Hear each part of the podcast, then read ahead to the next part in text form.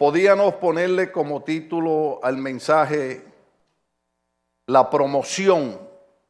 Pero quisimos ponerlo más sencillo. Para subir hay que bajar. Eh, pensando en una cosa que aprendí con un predicador viejito, el apóstol Ronald Short, que en una ocasión yo le estaba traduciendo y él explicó que había un pastor en uno de los estados de la nación americana, no voy a decir cuál es porque, ¿verdad? Se puede no meter en problemas. Y este hombre había levantado tres iglesias y estaba comprando los edificios. Y terminaba de predicar en una y se iba a la otra y se iba a la otra. Y un día el Señor le preguntó a este hombre, ¿qué estás haciendo? Y él contestó y dijo, Señor, estoy trabajando para tu reino, estoy levantando iglesia, hemos levantado estos tres edificios. Y este hombre eh, testificó, por eso es que el hermano Ronald lo sabía, que el Señor le habló y le dijo, tú no estás trabajando para mi reino, tú estás trabajando para ti, porque te, te promueve, te levanta el decir donde quiera que has levantado tres iglesias, que tienes tres edificios, que tienes tanta gente, y no te diste cuenta que te desenfocaste y dejaste de hacerlo para mí y lo empezaste a hacer para ti. Ojo aquí porque muchos podemos estar en ese error. Y luego me recordaba de un testimonio que he dado aquí muchas veces, eh, las enseñanzas a través de los años, que había un joven en la iglesia que se había graduado del seminario, ojo los que están en el seminario, y, y él se pasaba criticando y decía, eso es fácil, subir ahí arriba y predicar. Y un domingo el pastor subió y le dijo, hermano, hoy yo quisiera darle la oportunidad al hermano fulano para que él suba y predique. Y aquel joven subió, oiga, con su cabeza bien levantada. Y cuando abrió la Biblia para predicar, decía, hermano, vamos al libro tal. Hermano, vamos al libro tal. Hermano, vamos al libro tal. Y cerró la Biblia y desde el altar le dijo, pastor, no puedo predicar, predica usted. Y bajando la cabeza, se bajó del púlpito. Y cuando el pastor subió, le dijo, si tú hubieras subido como bajaste, Dios te hubiera hecho lo que tú querías cuando subiste, engrandecerte. Entonces, el mensaje para subir hay que bajar, Filipenses capítulo 2, versos 5 al 11. En el primer punto encontramos la exhortación de la palabra escrita y la palabra viva. Dice Filipenses de esta manera, 5 al 11. Mm. Esos mensajes difíciles de enseñar, difíciles de predicar, difíciles de, lidiar con ellos, enfrentando la realidad de que están en la Biblia y uno tiene que predicar lo que está en la Biblia. Amén. Comienza el apóstol Pablo diciendo en el verso 5, haya pues en vosotros este sentir que hubo también en Cristo Jesús esta es la exhortación de la palabra escrita. El cual siendo en forma de Dios, no estimó el ser igual a Dios como cosa que aferrarse, sino que se despojó a sí mismo tomando forma de siervo, hecho semejante a los hombres. Y estando la condición de hombre, se humilló a sí mismo, haciéndose obediente hasta la muerte y muerte de cruz. Por lo cual Dios también le saltó hasta lo sumo y le dio un nombre que es sobre todo nombre. Para que en el nombre de Jesús se doble toda rodilla de los que están en los cielos y en la tierra y debajo de la tierra. Y toda lengua confiese que Jesucristo es el Señor para gloria de Dios Padre. Filipenses capítulo 2, versos 5 al 11 es la exhortación de la palabra escrita. En el Viejo Testamento, o nosotros le llamamos Antiguo Testamento, nos indica que el camino al honor y la elevación es la humildad. El Antiguo Testamento nos indica que el camino al honor y la elevación es la humildad. Proverbios capítulo 3, verso 34. Así los muchachos lo ponen ahí, pues avanzamos más. Ciertamente Él escarnecerá a los escarnecedores y a los humildes dará gracia. Proverbio 15, 33. El temor de Jehová es enseñanza de sabiduría y a la honra precede la humildad. 29, 23. La soberbia del hombre le abate, pero al humilde de espíritu sustenta la honra. Esos son los versos de los libros poéticos que nos indican que el camino al honor y la elevación es la humildad. En palabras de Jesús, al menos encontramos cuatro mini sermones Mateo capítulo 18, verso 4. Palabras de Jesús. Así que cualquiera que se humille como este niño, ese es el mayor en el reino de los cielos. 23, 12.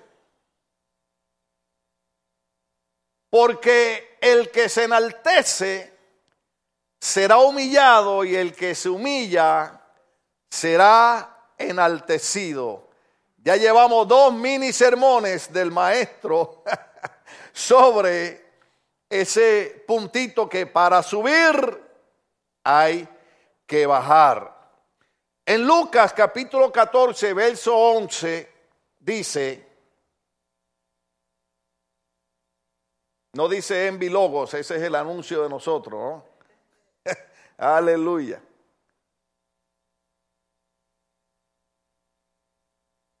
Lucas capítulo 14, verso 11 dice, porque cualquiera que se enaltece será humillado y el que se humilla será enaltecido. Lucas 18, 14. Os digo que éste descendió a su casa justificado antes que el otro, porque cualquiera que se enaltece será humillado y el que se humilla será enaltecido. Claro que enseñar estas cosas es un poquito problemático en estos días, porque acuérdese que lo que se le promueve a la gente es mucha gloria y mucha gloria y mucha gloria. Y a veces hay que tener cuidado porque el Evangelio se enfoca mucho en la satisfacción humana.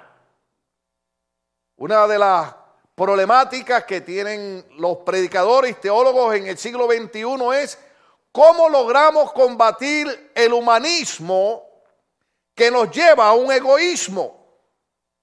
Porque lo que se enseña hoy en día, dése cuenta que eh, la mayoría de las peleas es porque no se nos quiere satisfacer a nosotros.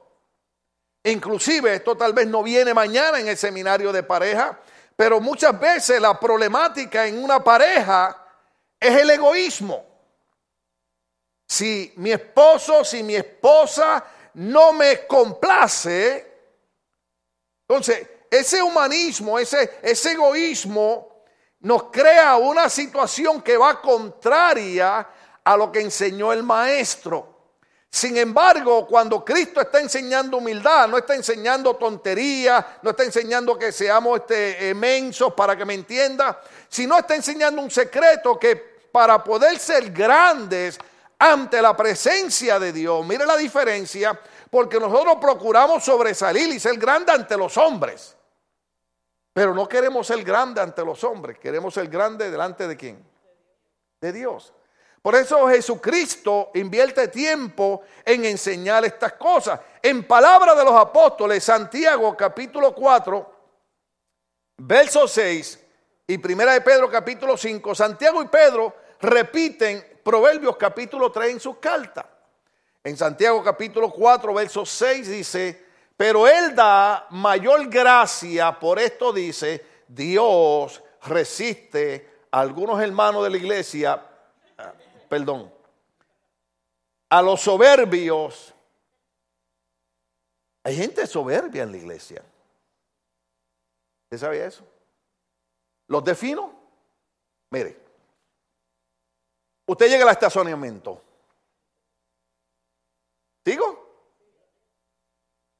Tenemos unos hermanos que han dispuesto el corazón para cooperar y ayudar con el orden de la iglesia. Voy a cerrar los ojos como hace la náusea. Y los buenos hermanos que están ayudando para que haya un orden en el amplio estacionamiento que tenemos, le dice, hermano, por favor, estaciones en este espacio. Y los hermanos dicen, no, yo me voy a estacionar aquí. Eso es soberbia. ¿Cómo usted identifica la soberbia? No es cuando usted quiere hacer lo que le da la gana. Los pobres diáconos, no, no debo decirles pobres, los millonarios diáconos. Fíjense que uno de los diáconos cuando yo entré me dijo, pastor, nos enteramos que la lotería cayó en Puerto Rico. Le dije, ya quisiera haber sido yo. Porque si hubiera sido yo, estaría en Puerto Rico. Pero no fui el que la jugué. Le digo al Señor, Señor, permíteme que me saque la lotería. Y mi esposa me dice, tal vez si la juega, Dios te la conceda pues lo voy a empezar a jugar. Aunque los hermanos me manden al infierno y el Señor me diga, use esos millones ahora para levantar obras misioneras y ponerle zapatos. Yo me saco la lotería, le doy trabajo como a 100 hermanos aquí.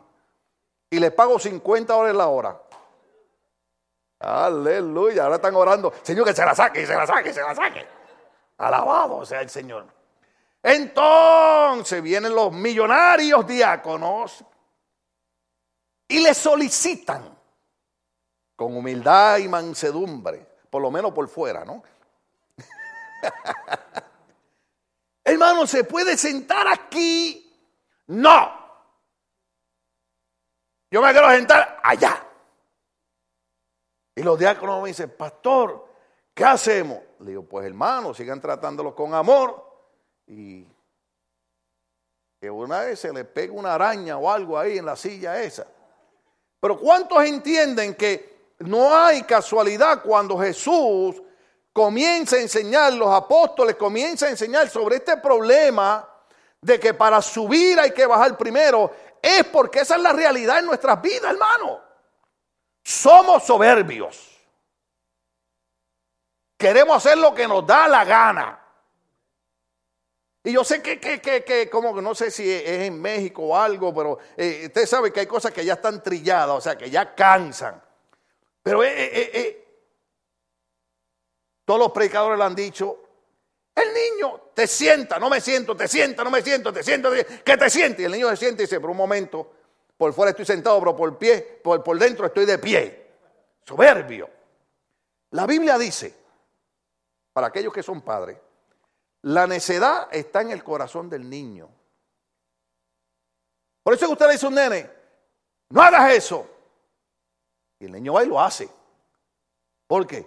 Porque desde chiquito son necios. Pero el problema es que hay niños que crecen y se les quita la necedad. Otros niños todavía alcanzan los 40 años y siguen siendo iguales.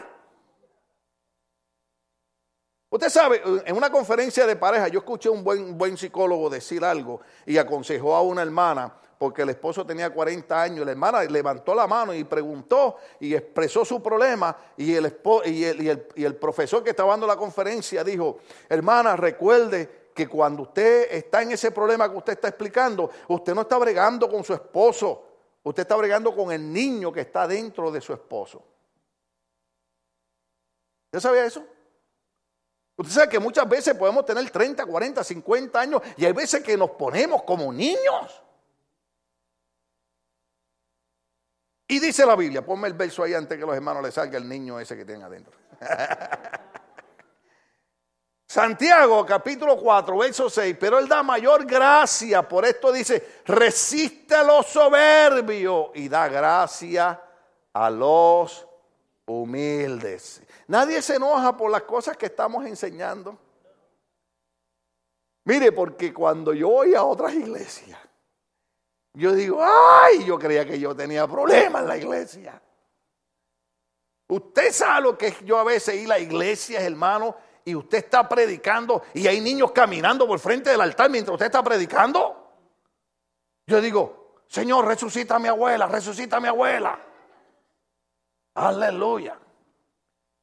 Mire, si su niño necesita hacer pipí, usted con cuidado se levanta y lo lleva al baño. Inclusive usted, si necesita usar el baño en medio de la predicación, con cuidadito, no hay algunos que se paren y, hacen a la cámara, hi man, voy para el baño. Mire, hermano, la Biblia dice, Dios resiste a los soberbios y da gracia a los humildes. Yo sé que este mensaje es un poco difícil, porque tiene que ver con nuestra naturaleza humana.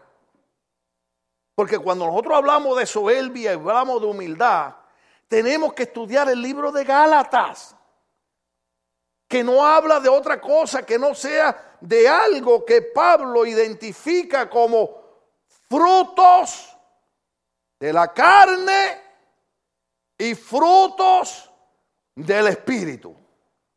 ¿Cuánto han leído el libro de Gálatas? Oh, ese libro es difícil. Porque cuando usted comienza a leer los frutos de la carne, usted se parece como aquella conferencia matrimonial que le dijeron a las mujeres, hermanas, usted ponga ahí todos los defectos de su marido y tiene media hora para hacer eso. Las hermanas escribieron da, da, da, 45 minutos, una hora y ellas escribiendo. Como a la hora entregaron la lista de defectos. Tienen media hora para poner las virtudes del marido. ¡Rum! En tres minutos entregaron los papeles. Pues cuando nosotros estudiamos el libro de Gálatas, si nos detenemos en los frutos de la carne, tendríamos que hacer un culto de arrepentimiento en la iglesia. Porque en uno que en otro nos vamos a ver retratados. Por ejemplo, yo no sé, yo no sé dónde está eso en Gálatas. Búscate por ahí Gálatas un momento. Eh, eh, ¿Será por Gálatas 8 por ahí? No sé. Ayúdenme los teólogos que están aquí. ¿Ah? Sí, está por ahí, está por ahí. Para, para, para, ver algo un poquitito nada más, no, no, no mucha cosa, porque ya el tiempo está avanzando y si yo no termino el mensaje, le va a salir la soberbia. No sé, no sé dónde está. No sé dónde está. Está, eh, eh, eh, en, el libro de, Gálatas. Mira, déjame buscar Gálatas. Si, Gálatas tiene el capítulo 8. Usted lo estaba buscando. Ayúdalo, Padre. Alabado sea. Ay, hermano. Mire, mire, para que no se sienta mal, Vamos al Salmo 154, que es el salmo que habla de paz. Búsqueme el Salmo 154. ¿Sí? ¿Nadie encuentra el Salmo 154? Alabado sea el Señor. Déjeme, déjeme, déjeme ir aquí un momentito. Vamos a ir vamos a, ir a, a, Galata, a Galata un momentito. Mire, el único que está en el Espíritu es hermano Mario aquí. Gálatas, capítulo 5. Yo quería el 8, pero nadie lo encontró. dice, dice, dice, dice, dice. Es más, empezamos en el 19. Gracias, hermano. Vamos a empezar en el 19. Y manifiestas son las obras de la carne, que son adulterio, fornicación, inmundicia lascivia. Hasta ahí estamos bien, ahí no cayó nadie, alabado sea el Señor. Idolatría, hechicerías, enemistades, ya la cosa empezó a ponerse mala. Ya, ya sacaron la cámara digital. Pleitos, celos, iras, contiendas, disensiones herejías, envidias, homicidio. En la otra espero que no haya nadie, pero la voy a leer porque está ahí. Borracheras. Hay algunos que se emborrachan con, con NyQuil. Oye, ese. Oh, oh. El NyQuil contiene tanto alcohol como el tequila. Y ahí hermano que, hermano, yo dejé la borrachera y todas las noches se da cuatro trancazos de NyQuil. Y duerme como un niño, dice, güey, te emborrachas. Esta noche cuando llegue a su casa, saque la botella de NyQuil y mire cuánto porcentaje de alcohol tiene. Y usted se toma una copita porque, ¡ay, la Ay, cayó bien. Y se echa otra. Borracheras, orgías y cosas semejantes a estas, acerca de las cuales os amonesto, como ya os lo he dicho antes, que los que practican tales cosas no heredan el reino de los cielos. Cuando, cuando nosotros estudiamos la palabra, acuérdense que estamos bajo el tema para subir hay que bajar. Y Santiago pues nos está explicando del problema de la soberbia y, y esto tiene que ver con nuestra naturaleza, tiene que ver con nuestra humanidad tiene que ver con, ese hombre y esa mujer que el apóstol Pablo, reconociendo y diciendo una verdad sin, sin condenar, él dice, hay una lucha continua entre el espíritu y la carne. Pablo jamás niega que los cristianos tengan problemas carnales. Lo que dice es que hay que dar la batalla. ¿Sí o no? Porque hay hermanos que tienen problemas carnales, pero no dan la batalla. Ese es el problema. Pablo dice, tenemos lucha contra la carne, pero hay que dar la batalla. Inclusive él dice, siendo honesto, dice, he encontrado una ley que me lleva cautivo porque con la ley de mi mente yo sirvo a Dios. Pero hay una ley en mis miembros que me lleva cautivo al pecado porque el bien que quiero hacer no lo hago. Y es, una, y es una batalla continua. Sin embargo, cuando él escribe los Gálatas, teniendo que ver este problema de la soberbia y la humanidad, tiene que ver con nuestro carácter, tiene que, ver tal vez con nuestra personalidad. Hay cosas, hermanos, que, que en las iglesias no tienen que ver con fanatismo, no tienen que ver con religión, tienen que ver simple y sencillamente con un contexto bíblico, por ejemplo. Usted, usted sabe que el Evangelio de San Juan cuando termina dice, e hizo Jesús muchas otras cosas que si se fueran a escribir no habrían libros en el mundo para poderlas escribir. Usted sabe que Cristo hizo muchas cosas que no están escritas en la Biblia, porque si no, hermano, tendríamos que cargar, yo no sé cuántos ustedes vieron en Facebook, que yo puse un libro como así, así de, ancho, como casi tres pies de ancho. No sé si usted lo vio, que hay un hombre que lo está hojeando y dice, finalmente el manual para entender las mujeres. Les tardó un par de segundos, pero lo agarraron. Para entender a los hombres, uno así, un Nuevo Testamento chiquito. Entonces, hay cosas que no están escritas en la Biblia, pero dentro del contexto, dentro del panorama de lo que se está hablando, se pueden entender. Por ejemplo, cuando Pablo menciona todas estas cosas, dice, no solamente las que he mencionado, sino, oiga, oiga lo que dice, oiga lo que dice, y cosas semejantes a estas. Hay cosas que la Biblia dice, o sea, la Biblia no dice que no las haga. Pero cuando usted va creciendo y madurando en el cristianismo, hay cosas que usted deja de hacerla no porque la iglesia la prohíbe, no porque la religión la prohíbe, sino porque usted quiere madurar y crecer y andar en el espíritu. Yo siempre he enseñado aquí, hermano. Hay montones de cosas que no son pecados y yo no las hago. Y pues si no son porque me pueden llevar al pecado. No voy a mencionar la que se me quedó mirando. No. Usted sabe cuáles son. Usted sabe cuáles son. Por ejemplo, yo puedo entrar a una cantina a comprar algo. Pero no me es conveniente entrar a una cantina a comprar algo. ¿Por qué usted cree? ¿Ah? ¿Cuánto le gustaba el guaro? ¿Ah? Entonces, usted cuando llegue borracho a la iglesia, pastor, es que el diablo me tentó. Y yo le voy a decir, diablo malo ese. ¿Y dónde tú estabas cuando el diablo te tentó? En la cantina. Entonces, hay lugares que uno no va No porque son pecados, no porque la iglesia los prohíbe, sino porque uno es más listo que eso. ¿Cuántos entienden lo que estamos mencionando? Pero un poquito cuidadoso. Por ejemplo, ahora que está la cosa caliente, yo veo un montón de películas, hermano.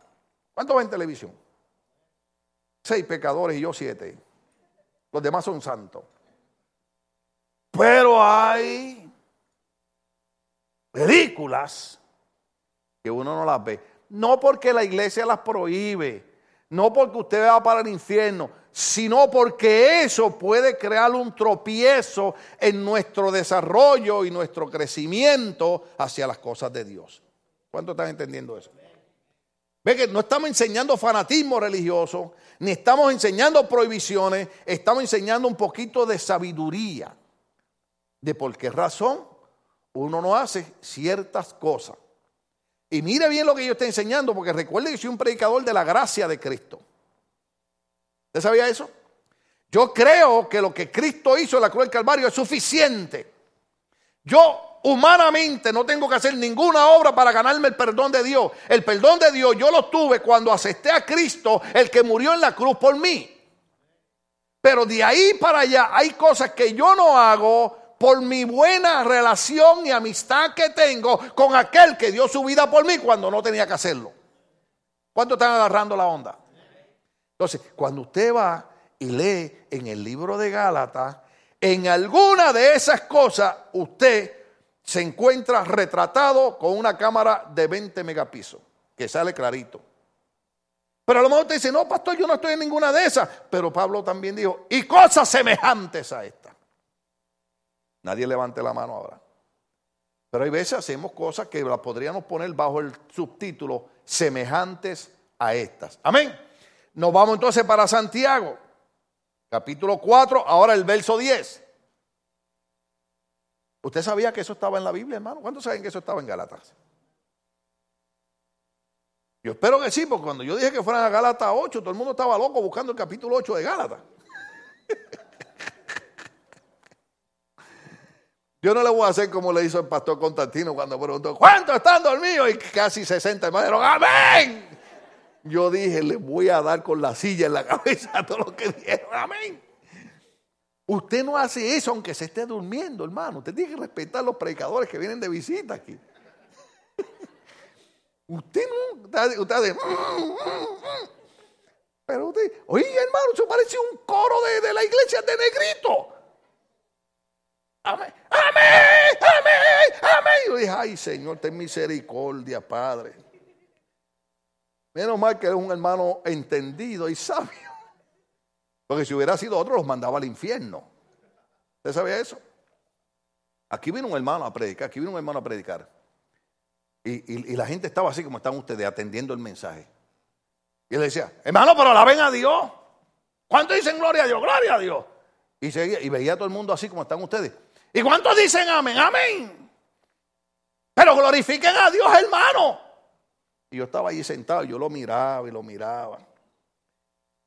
Y en una sala le dice, mire, los que no alaban a Dios no van a entrar al reino de los cielos. Y yo lo miraba. Cuando terminó el mensaje, lo llevé para la oficina y le siervo que te una ofrenda buena. Eso lo llenó de gozo. Entonces, yo casi nunca le digo a nadie, porque a mí no me gusta ofender a la gente, ni que la gente se sienta mal. Yo cuando le tengo que decir a alguna persona, se lo digo, pero siempre buscando el bienestar de la persona, ¿no? Lo mira, varón, porque eh, eh, eh, la última parte que dijo, bueno, hermano, ¿están dormidos o qué? Entonces yo le dije, mira, varón, los hermanos no estaban dormidos. Lo que pasa es que el pueblo te estaba mostrando tanto respeto que preferían escuchar lo que tú estabas predicando y no interrumpirte. Ah. Entonces después le dije, el problema es que tú estás acostumbrado a usar muletas cuando predicas. ¿Usted sabe lo que son muletas? Que para todo. Alaba a Dios. ¿Cuándo glorifican a Dios? Dios está aquí. Y, yo sé que Dios está aquí desde que nosotros abrimos la puerta del culto. ¿Usted sabía eso? Si usted está alabando y diciendo, gloria a Dios, aleluya, mientras yo estoy predicando, yo creo que los que están al lado no van a entender nada de lo que yo predique. Ahora hay su momento que el predicador da como una pausa para que usted diga, amén, aleluya, Cristo vive, llévate a mi esposa. No, Señor, no. ¿Cuánto agarraron la onda? Entonces, Santiago dice por ahí, creo que debemos estar por ahí por Santiago, verso 10, humillaos delante del Señor y Él os exaltará. ¿Usted vio eso? Mire, mire qué corto es ese verso, mire qué corto es. Mire, hermano, mire, yo porque no, yo le digo a mi esposa, yo no puedo cambiar mi corazón pastoral de un día para otro. Y cuando uno predica, predica con corazón pastoral. Yo siempre le digo, usted puede orar sentado, puede orar acostado, puede orar manejando, puede orar de pie. Pero cuando venga a la iglesia, mire, empuje a todo el mundo como hizo aquella mujer que buscaba la sanidad y arrodíllese en el altar. Porque usted sabe lo que usted está haciendo cuando se está arrodillando. Usted se está humillando delante de Dios. Los versos que nosotros leímos anteriormente, cuando usted lee todos los versos, era del problema de aquel hombre religioso, de aquel fariseo que entró al templo a orar. Y dice la Biblia, y orando de pie. Pues no hay ningún problema orar de pie. Pero Jesús hizo la especificación de que aquel hombre oraba de pie, porque mientras oraba de pie decía, Señor, y yo te doy gracias porque no soy como ese publicano que está ahí arrodillado. Y Cristo dijo, de cierto os digo, que aquel que se humilló salió más enaltecido que el otro. Porque cuando usted se arrodilla delante del Señor y usted se humilla y usted dice, Señor, yo lo he hecho un montón de veces, hermano. Y todavía lo hago. Yo muchas veces cuando vengo a la oración le digo, Señor, yo sé que yo no puedo practicar retos religiosos porque yo antes cuando iba a la otra iglesia, usted sabe, eh, eh, ¿cuándo se acuerdan? Ay, hasta me dolió. Ay, hacían años que no lo hacía. Ay, ¿cuándo se acuerdan de eso? No me culpa. Me disculpa.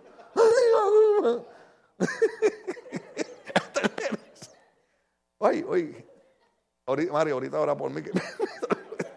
Oiga, pero no en el área religiosa, sino a veces vengo al Señor y le digo, Señor, vengo ante tu presencia como aquel publicano que decía, no soy digno ni de levantar mi cabeza ni mirada hacia ti. Porque usted encuentra que verdaderamente, si no es por la misericordia y la bondad de Dios, no estuviésemos en pie.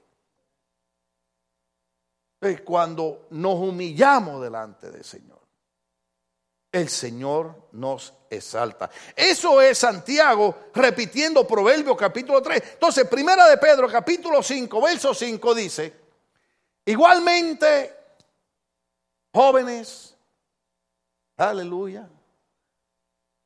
Eh, eh, mejor borra ese, vamos, vamos a saltar ese. O lo leemos. Está en la Biblia. El problema es que está en la Biblia. Hay cosas en la Biblia que a mí no me gustan. Ay, pastor, no hay cosas en la Biblia que a mí no me gustan. Pero las tengo que obedecer. ¿Sí o no? Hay cosas en la Biblia que a mí no me gustan. Por ejemplo, oigan los esposos, maridos, eso no le gusta a los hombres. A los hombres que le gusta es, mujeres, estás sujetas a vuestro marido. Aleluya, gloria a Dios, sentí la gloria del Señor. Pero cuando vamos a la parte, maridos, amad a vuestras mujeres y tratarla como vaso más frágil, porque si no tratas bien a tu esposa, Dios no va a ir tus oraciones. Ay, yo no sé para qué Dios puso eso ahí. Hay cosas en la Biblia que no nos gustan, pero tenemos que tomar una decisión. ¿Las obedecemos o no las obedecemos? Dios no nos va a obligar. Nosotros decidimos. Entonces, 1 de Pedro capítulo 5, verso 5, nos mete en una problemática Igualmente, jóvenes, hay jóvenes de 50 años, ¿sabe? Está sujeto a los ancianos. Ahora, recuerde que eso es anticuado ya, ¿sabe? Ya eso pasó de moda. Pero lo vamos a leer de todas maneras. Porque ahora eso de sujetarse a autoridad y respetar, ya eso no existe, hermano. Hay dos libros muy buenos que a mí me gustaría darlos en el seminario que tienen que ver con la ética ministerial. Ética. Cuando usted sabe que tiene que hacer algo bueno y no lo hace, la ética es la ciencia que le enseña a usted lo correcto que debe de hacerse. ¿Sí? Entonces, de todas maneras está ese verso ahí. Igualmente, joven está sujeto a los ancianos y todos.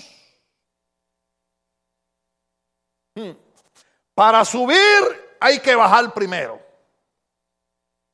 Yo prediqué en la ciudad de McFarland en una de las convenciones bajo el tema mirando a través del ojo de una oveja. Y dije, no hay manera que usted pueda ser pastor si no es oveja primero. ¿Por qué usted cree que cuando yo predico usted se enoja conmigo porque yo digo cosas que usted dice y cómo sabe? Porque yo fui oveja.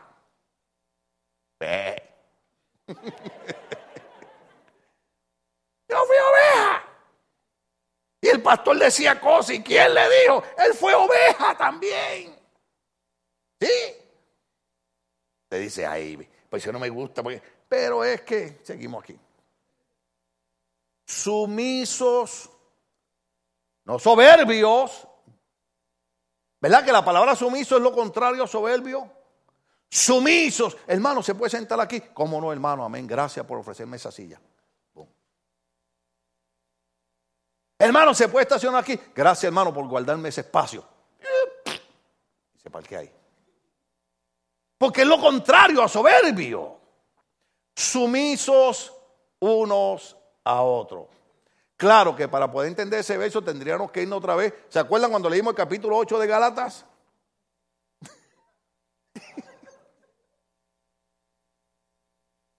Ustedes están espirituales. ¿Se acuerda cuando dije, en alguno de esos frutos usted se va a encontrar retratado?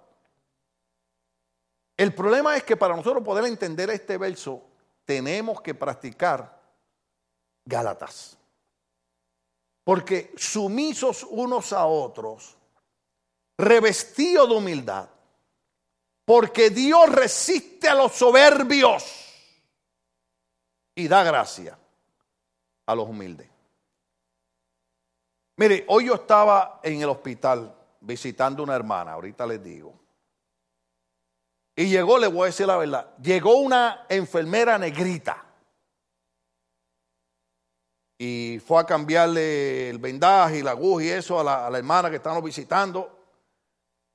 Pero desde que entró inmediatamente nos saludó y nos dijo, mira, cuando la sentamos un poquito, ella como que reacciona un poquito, y, llegaron dos muchachas a visitar la mamá que estaba en la cama al lado, y, le quisieron preguntar algo a una muchacha que está 24 horas ahí, por si acaso hay algo con los pacientes, y esta muchacha, oiga, pero, con una dulzura, una cosa linda, le dijo, if you need any information, you have to go to the nurse station. Y, y cuando yo salí, le digo, le digo a mi esposa, ¿viste con la dulzura que esa muchacha entró, saludó y se dirigió a la gente. Porque normalmente cuando usted va a un hospital, perdóneme los que trabajan en hospitales, oiga, qué problema, qué ásperas son la gente. Y yo cuando veo una persona en un hospital, y hoy le dije a mi esposa, baby, lo delicado de esto es que ahí vamos a terminar todos. ¿Usted sabe eso? Usted sabe que ahora usted está gordo y colorado y brinca y salta. Un día va a estar en una cama tirado, pidiéndole a Dios que se lo lleve. Serio, hermano? Por eso es que este verso nos dice, ¿por qué vas a esperar? Mire lo que yo voy a decir. ¿Por qué vas a esperar a tener una enfermedad, a tener un accidente, a tener una situación para cambiar y volverte humilde. ¿Por qué no tratamos de volvernos humildes desde ahora? ¿Por qué no tratamos de llevarnos bien los unos con los otros desde ahora?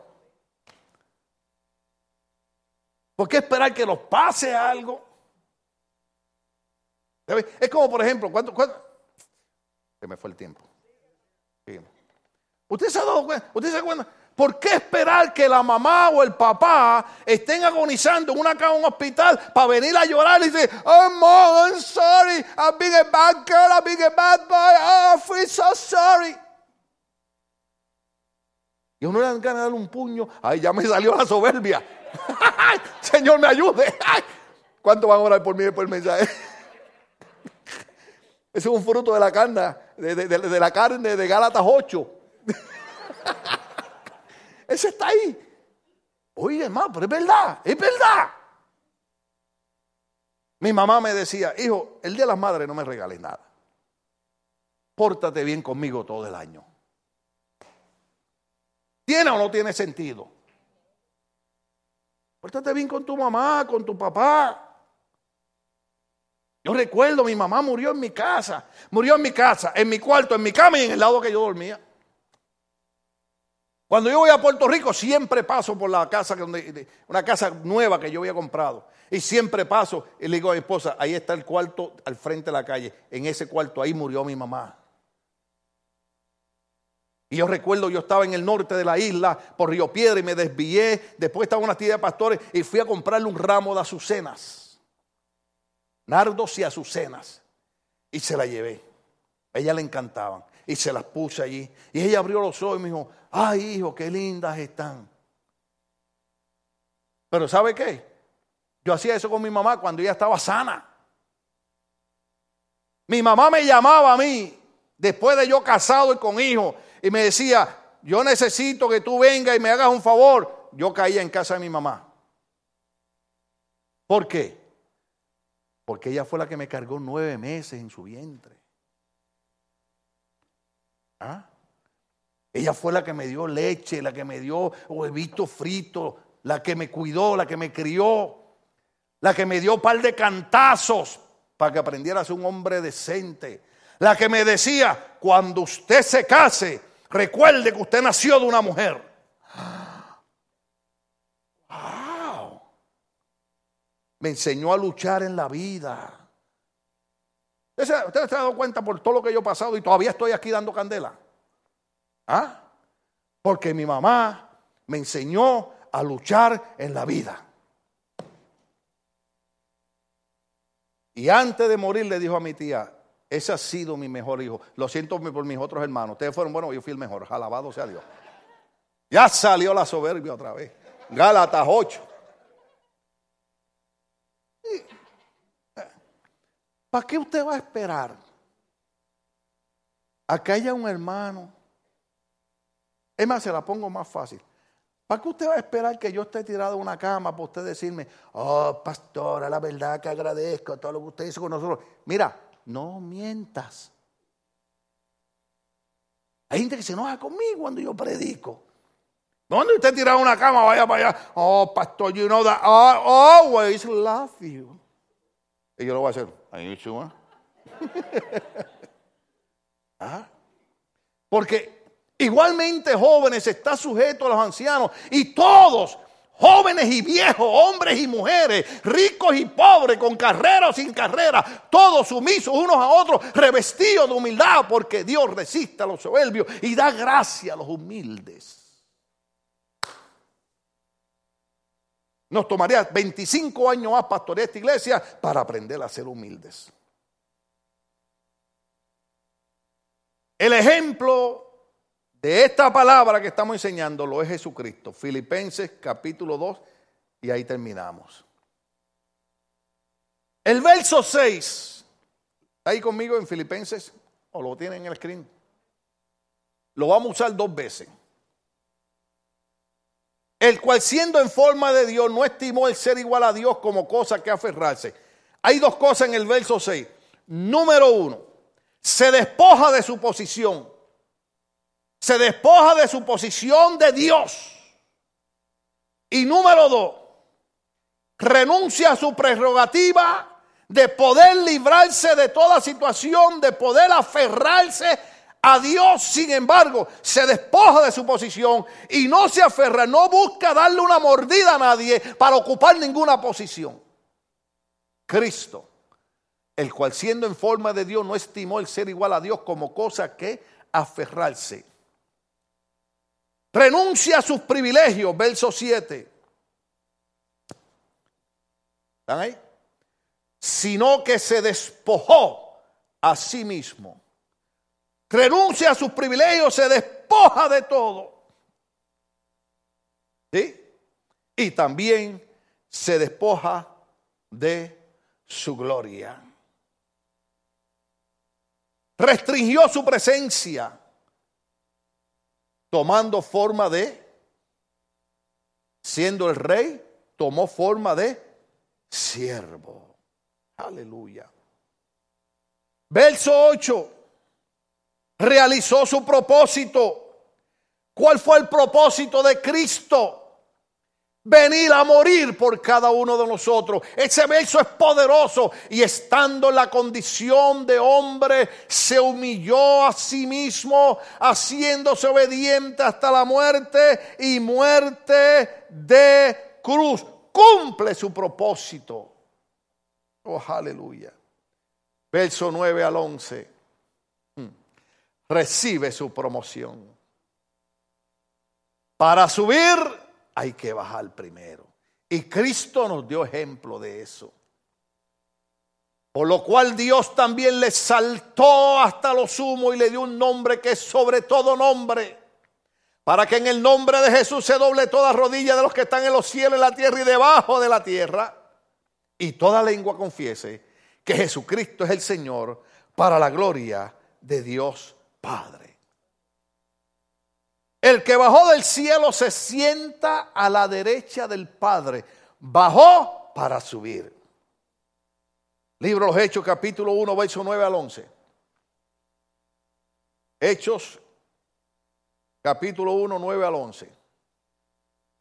Y habiendo dicho estas cosas, viéndolo ellos, fue alzado y le recibió una nube que lo ocultó de sus ojos. Y estando ellos con los ojos puestos en el cielo, entre tanto que él se iba, aquí se pusieron junto a él, a ellos dos varones con vestiduras blancas, los cuales también le dijeron, varones Galileo, ¿por qué estáis mirando al cielo? Este mismo Jesús que ha sido tomado de vosotros al cielo, así vendrá como lo habéis visto en el cielo. Para subir, bajó primero. Libro de Hebreos, capítulo 8, verso 1. Ahora bien, el punto principal de lo que le venimos diciendo es que tenemos tal sumo sacerdote, el cual se sentó a la diestra del trono de la majestad en los cielos. Hebreo 10, 12. Aleluya. Pero Cristo, habiendo ofrecido una vez para siempre un solo sacrificio por los pecados, se ha sentado a la diestra de Dios, quiere decir a la mano derecha. No solamente que está sentado, sino que diestra significa poder, porque todo poder, toda autoridad se ha entregado a Cristo. Para subir, tuvo que bajar primero. Filipenses capítulo 2, versos 3 y verso 5. Filipenses capítulo 2, verso 3 y verso 5.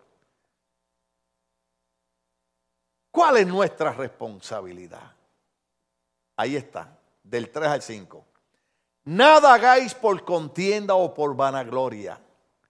Antes bien, con humildad, estimando cada uno a los demás como superiores al mismo. Aguántame el verso 3 un segundo ahí. En 25 años yo he repetido ese verso aquí un montón de veces. Y no solamente lo he repetido, lo he practicado. Siempre he dicho, los problemas en la iglesia se acabarían si dejáramos de ser soberbios y practicáramos ese verso. Si tú miraras a tu hermano como superior a ti, no tuviéramos problemas en las iglesias. Porque cuando yo trato a un hermano, lo trato como que él es mayor que yo. Los jóvenes yo los trato aquí con respeto. Los niños los trato con respeto. A todo el mundo yo lo trato con respeto. Aunque usted ni siquiera haya ido a segundo grado de escuela.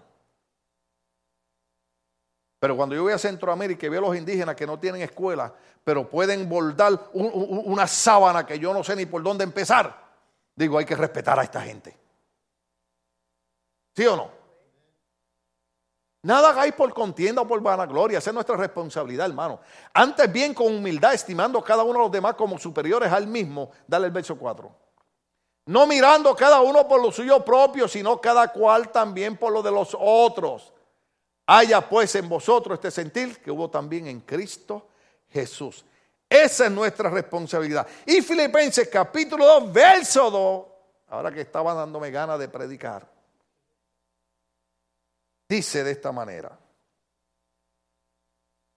completad mi gozo sintiendo lo mismo, teniendo el mismo amor, unánimes, sintiendo una misma cosa. Verso 2 está hablando de tener buenas relaciones los unos con los otros en la iglesia. ¿Sabe por qué hay problemas en las iglesias? Porque la gente no lee la Biblia. Las cartas paulinas son terribles leerlas. ¿Por qué? Porque las cartas paulinas lo que nos enseña es eso. Filipenses, capítulo verso 2, dice, completad mi gozo. Por eso es el último verso, porque está hablando de completar. Completad mi gozo, sintiendo lo mismo, teniendo el mismo amor, unánime, sintiendo una misma cosa.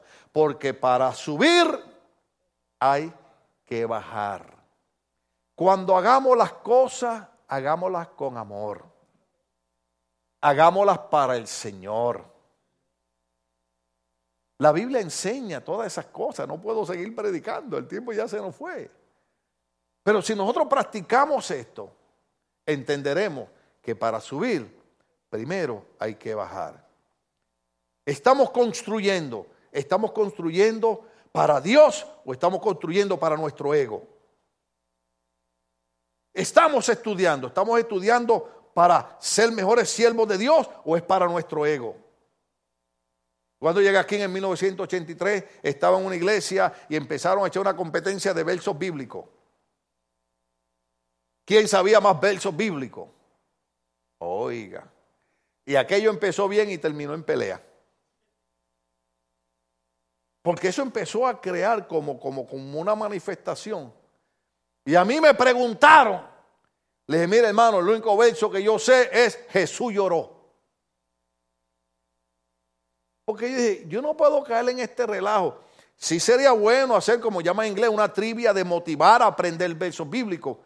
Pero usted no aprende los versos bíblicos para humillar a otro hermano. ¿Ah? La regla de oro es no le haga a otro lo que no te gusta que te hagan a ti. Sé que estamos como le dijo el Señor a Elías. Levántate, come y bebe porque largo camino te resta. Sé que nos falta mucho, pero el problema aquí no es que nos falte mucho. El problema aquí es que tenemos que seguir caminando para ir mejorando cada día en el servicio al Señor. Amén. Los enojados deben un aplauso a Dios.